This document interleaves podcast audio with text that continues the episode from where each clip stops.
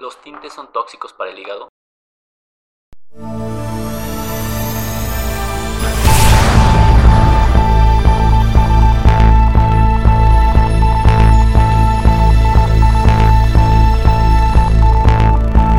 Hola, ¿qué tal? ¿Cómo están? Bienvenidos al podcast para pacientes con enfermedades hepáticas. Mi nombre es Norberto Chávez Tapia, yo soy médico, soy gastroenterólogo y hepatólogo y en este podcast vamos a platicar sobre las problemáticas que tienen los pacientes con enfermedades hepáticas. Primordialmente vamos a hablar acerca de cirrosis, de hígado graso, de hepatitis, de todas las enfermedades o alteraciones que un paciente con enfermedades hepáticas puede presentar. El objetivo de este podcast es informarles, darles datos que sean importantes para ustedes, que les puedan ser de gran utilidad para la toma de decisiones. Este podcast no busca la automedicación, no busca el autocuidado, lo que busca es que el paciente pueda seleccionar a su médico, ayudar a su médico, preguntar a su médico. Esto es sin duda muy útil porque va a facilitar el proceso de atención de estos pacientes que suele ser bastante complejo. Teñirse el cabello ha sido algo que cada vez es más frecuente. Se pasó de los colores tradicionales a los actuales colores de fantasía. Pero esto no es algo nuevo. La historia dice que los egipcios y los griegos usaban ya la pasta de henna para cambiar el color de su cabello. En la época romana, sus mujeres incorporaron en el cuidado capilar un proceso de decoloración del cabello, introducido por las esclavas galas.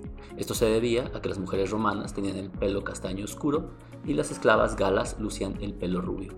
Pero las mujeres no son las únicas que utilizaban algún método para cambiar el color de su cabello. Los hombres musulmanes también utilizaban el henna para teñir la barba.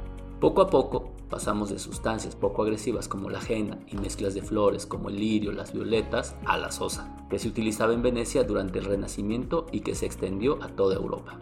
Durante el barroco los tintes fueron elaborados empleándose extractos obtenidos por maceración y cocción de plantas como el rubarbo, musgo, nuez de agaya, cortés de abedul, entre otras plantas. Fue en 1860 cuando se comienza a utilizar el agua oxigenada para realizar la decoloración del cabello y se le conocía como el agua dorada de la fuente de la eterna juventud. Fue en 1863 cuando Hausmann descubrió el colorante P-fenilendiamina, PPD, que se empleó en peletería y años después de su uso se extendió como tinte en coloración capilar, pero más adelante les voy a hablar acerca de esta sustancia, PPD. Para el año 1907 se ayudó a las fórmulas alcohol y amoníaco para mejorar la coloración y de ahí en adelante se fueron añadiendo más y más elementos químicos para ampliar las gamas de color, la adherencia y la durabilidad. En la actualidad la preocupación por los efectos en la salud ha generado que se realicen más estudios sobre sus efectos adversos. Revisando de manera general, hay un estudio que revela que las personas que se tiñen el cabello seis veces al año incrementan 14% el riesgo de cáncer de mama y en mujeres de piel negra este riesgo se incrementa a más del 50%. Me puse a revisar la caja de un tinte para ver los ingredientes que contenía y me percaté que estos no están a simple vista, están en la base de la caja y con letras muy muy pequeñas. Sobre las advertencias por su uso sé de lo mismo, es decir, no se ven y solo se advierten algunas alergias. En ningún momento se habla de daño hepático, renal o algún riesgo de padecer cáncer. Si hace una pequeña nota donde dice el tinte colorante contiene diaminobencenos y resorcinol, del cual también hablaré más adelante. Entremos directo al tema. ¿Qué me motivó a realizar este podcast? ¿Los tintes pueden dañar el hígado?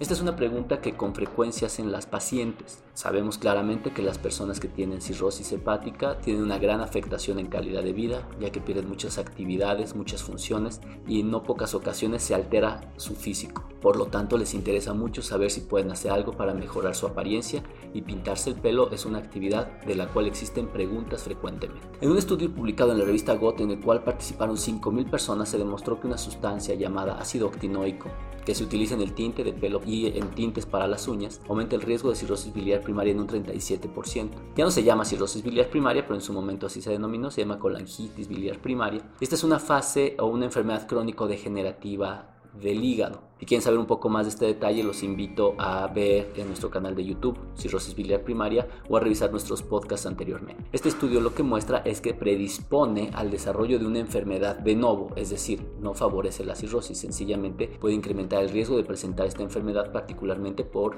los tintes que estén producidos con ácido octinoico. Como les dije, ya habíamos hablado de una sustancia llamada P-fenilendiamina o PPD Esta sustancia se encuentra en todos los tintes, incluyendo aquellos que están libres de amoníaco, y además tienen una concentración mayor en aquellos tintes de color oscuro. Si esta sustancia se ingiere de manera accidental, y aquí es donde hay que tener mucho cuidado con los niños, puede provocar una lesión hepática aguda que puede ocasionar la muerte del paciente o el trasplante renal, así como el trasplante hepático. Por lo tanto, es muy importante tener cuidado de dónde se almacenan estas sustancias. Pero el PPD o la fenildiamina también afecta a los estilistas o personas que se dedican a la aplicación constante de tinta. La exposición a largo plazo de esta sustancia puede provocar daño crónico en el hígado y en los riñones. Es la conclusión a la que han llegado diversos estudios. Así que se dedican a esto, es tiempo de que contraten un seguro de gastos médicos mayores y acudan a una revisión para ver cómo se encuentra la salud de su hígado. Sobre la advertencia del resorcinol, esto se debe a que es una sustancia muy agresiva con la piel y un disruptor endocrino que puede alterar la tiroides y las glándulas suprarrenales. Puede afectar los sistemas nerviosos e inmunitario. Esto quiere decir que personas con problemas de tiroides no deberían usarlos. En México solo hay una marca de tinte que no lo utiliza, así que bueno, probablemente tengan alguna opción. Como vemos, los tintes han evolucionado y aunque prometan que son libres de amoníaco, si son usados de manera frecuente pueden ocasionar daño de nuevo a nuestro hígado. Algunos de ellos pueden ser irreversibles como la falla eh, aguda y en algunos casos pueden dar enfermedades crónicas. Si bien es cierto, haciendo una búsqueda específica no hay ningún reporte científico sobre cómo los tintes pueden empeorar a los pacientes con cirrosis, la verdad es que solo hay que utilizarlos de manera responsable. No hay que abusar de ellos y al final del día también la calidad de vida de las pacientes, particularmente hablo de ellas porque son quienes con frecuencia preguntan el tema de los colorantes, es muy importante. Si la paciente considera que esto puede hacerla sentir mejor y puede mejorar su calidad de vida, el uso racional de este tipo de sustancias puede ser bastante seguro. Espero que hayas disfrutado esta emisión. Te invito a seguirme en mis redes sociales, Twitter, Facebook, Instagram, Stitcher, Spotify, YouTube, en donde me encontrarás como Es mi gastro y descubre más información que te será de utilidad. Nos escuchamos en la siguiente edición.